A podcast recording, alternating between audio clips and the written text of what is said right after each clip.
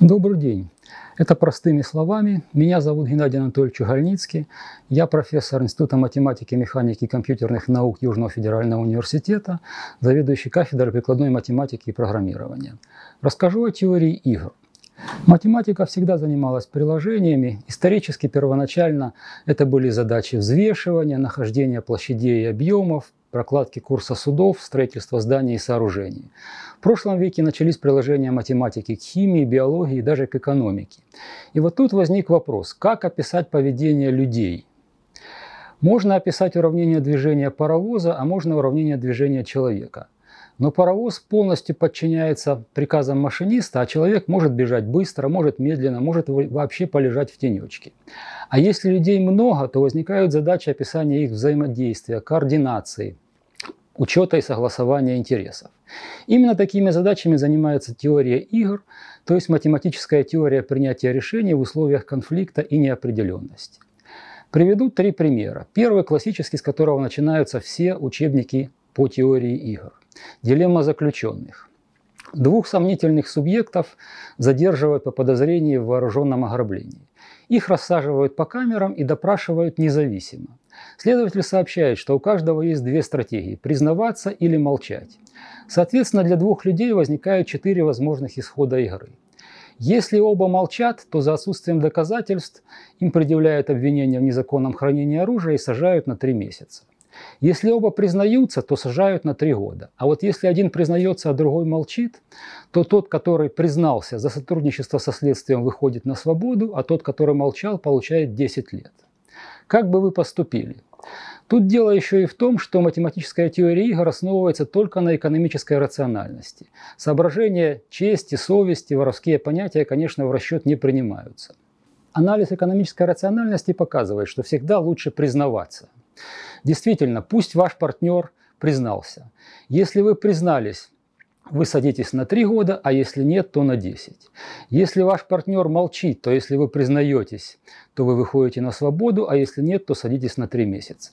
Таким образом, признаваться всегда лучше, так рассуждают оба, и экономически рациональный исход дилеммы заключенных – это ситуация, в которой оба признаются и получают по три года.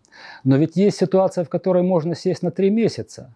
К сожалению, попасть в нее можно только при координации, кооперации, сотрудничестве.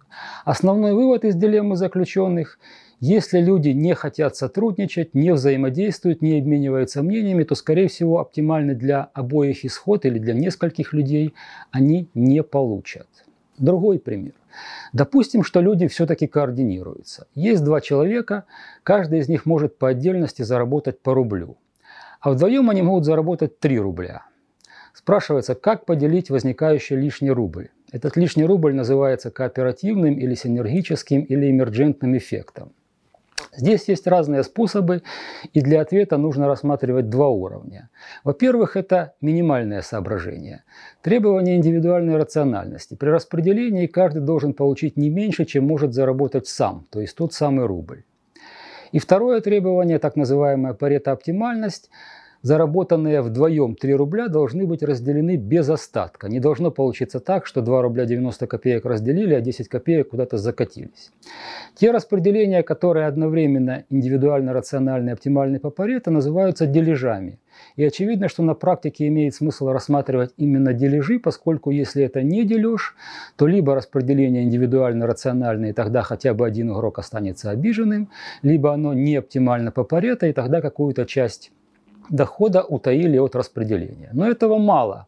В этом примере видно, что получившийся дополнительный рубль можно разделить как угодно. Поэтому нужно налагать дополнительные требования. Например, есть так называемый вектор Шепли, который оценивает вклад игрока во все коалиции, в которых он может участвовать. И, соответственно, выдает вознаграждение тем больше, чем больше этот суммарный вклад игрока во все возможные коалиции. В нашем простом примере Игра симметричная, игроки зарабатывают одинаково, а значит и вектор Шепли должен быть симметричным. То есть каждый должен получить по рублю 50.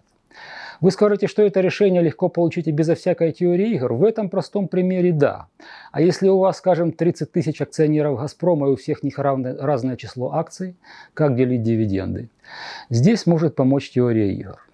И, наконец, последний пример. Допустим, что есть несколько предприятий и координирующий центр, который распределяет между ними ресурсы. Получив свою долю ресурса, каждое предприятие производит продукцию, реализует ее и получает доход. Задача центра – максимизация суммарного дохода. Спрашивается, как наилучшим образом разделить ресурсы между предприятиями. Для решения этой задачи нужно ввести так называемые производственные функции, которые описывают зависимость производимой продукции от полученных ресурсов. Очевидно, такие функции будут содержать параметры, так называемые типы агентов, которые в данном случае характеризуют их производственные возможности. Чем больше значение типа агента, тем больше продукции он может произвести при вложении единичного ресурса. Тогда мы получаем стандартную задачу оптимизации – максимизировать суммарный доход при ограничениях на ресурсы. Она легко решается и получается некий ответ, формула, которая говорит, какое количество ресурсов центр должен выделить каждому предприятию. Казалось бы, задача решена, но нет. Для того, чтобы воспользоваться этой формулой, центр должен знать типы агентов, однако они ему неизвестны. Он может их спросить, но слышит ли он в ответ правду – это большой вопрос. Численный анализ этого простого примера показывает, что здесь каждому агенту выгодно завышать свои производственные возможности, поскольку в этом случае он получит большее количество ресурса, произведет больше продукции и, соответственно, получит большее количество дохода. Значит, Вывод такой. От исходной задачи оптимизации нам придется опять-таки перейти к теоретико-игровой модели, которая сложнее. В ней центр распоряжается выделением ресурсов, а предприятия сообщают свои типы как стратегическую информацию. Конечно, за 10 минут рассказать теорию игр довольно сложно, поэтому если вы хотите узнать о ней подробнее, поступайте на нашу магистерскую программу. Программа называется «Модели и информационные технологии организационного управления». Она реализуется по направлению подготовки прикладная математика и информатика в Южном федеральном университете. Отличительных особенностей у программы две. Первую я уже в целом охарактеризовал. Она изучает управление людьми, организациями и другими субъектами, которые обладают активностью, способностью к стратегическому поведению, к искажению информации своей цели, конфликтам, кооперации, координации. Только наша магистерская программа занимается именно такими математическими моделями. Вторая особенность заключается в том, что программа реализуется совместно с компанией Гэндальф, крупнейшим на юге России дистрибьютором программного обеспечения 1С. Обычно 1С связывают с бухгалтерией, но на самом деле это программный продукт, который позволяет решать очень широкий комплекс задач автоматизации управления производством. Соответственно, магистерская программа подразделяется на две образовательные траектории.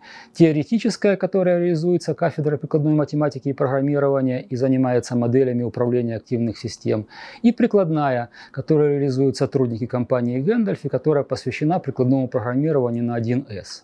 Компания предоставляет помещения и ресурсы для учебных практик, мастер-классов, проектной деятельности и так далее. Магистерская программа реализуется с 2014 года, и за это время каждый год трудоустройство выпускников стопроцентное. Добро пожаловать на нашу программу.